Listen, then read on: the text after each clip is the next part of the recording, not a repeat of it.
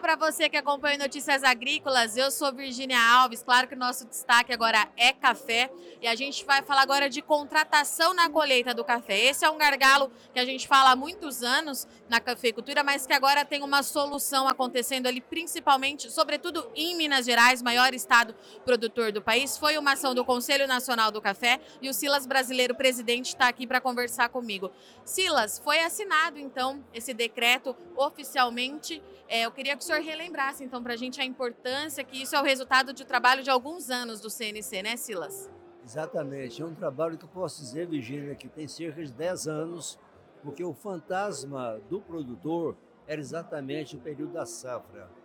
Porque ele precisava contratar mão de obra, mas desde que criou o Bolsa Família, então o trabalhador não gostaria e não aceitava assinar a sua carteira de trabalho, porque perdia o benefício governamental. Agora, no dia 5 desse mês, nós assinamos então um decreto no qual o presidente da República assinou em conjunto e nós garantimos para aqueles que estão inscritos no Bolsa Família a sua permanência com a carteira formalizada. Isso para o produtor foi algo extraordinário, porque não tem mais ausência de mão de obra, por isso a colheita começou a avançar mais rapidamente a informalidade realmente desaparece a partir de agora e as notícias que saíam do trabalho análogo escravo também acabaram. Porque 70% daquilo que notificava com trabalho análogo escravo era pela formalização da carteira de trabalho. Como agora ela é legal, então nós já não temos mais essa dificuldade. E é interessante a renda do trabalhador. Nós sempre focamos nisso.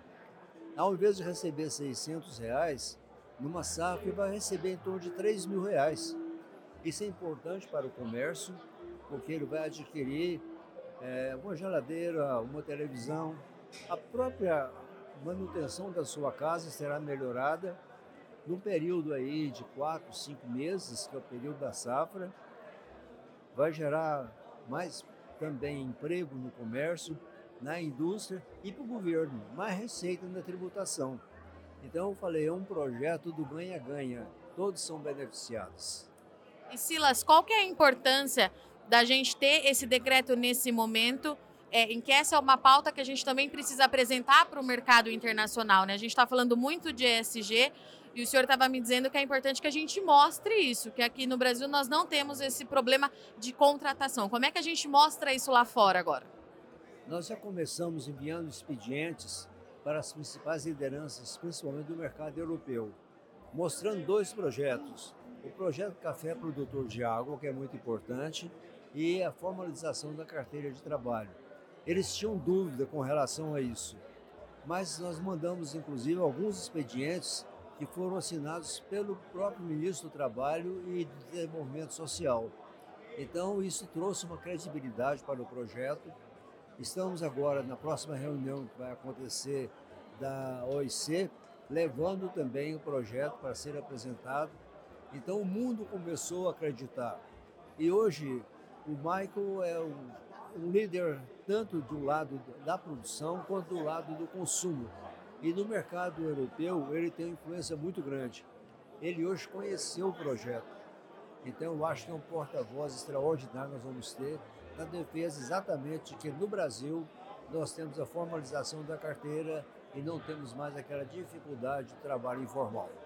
E Silas, eu vou fazer para o senhor agora uma pergunta que os produtores me fizeram naquela primeira entrevista que nós fizemos. É, isso traz algum custo a mais para o produtor? Essa, vai ter alguma taxa, é, alguma coisa nesse sentido? Ou essa parte também é muito positiva para quem está no campo? É interessante que é um projeto que não tem ônus para ninguém o produtor não vai pagar nada mais, o trabalhador não vai também ter nenhum desconto na sua folha e terá todos os direitos que estão colocados na legislação. Então, simplesmente, os direitos já existiam, é 31, eles todos são mantidos. Nós vamos cumprir a legislação trabalhista que nós temos, mas com a possibilidade agora e com o direito de assinar a carteira de trabalho. Então, é realmente extraordinário isso falando que não tem nenhum ônus para nenhuma das partes. E vamos relembrar que isso acontece agora em Minas Gerais, mas já há expectativa de expandir também para o Espírito Santo.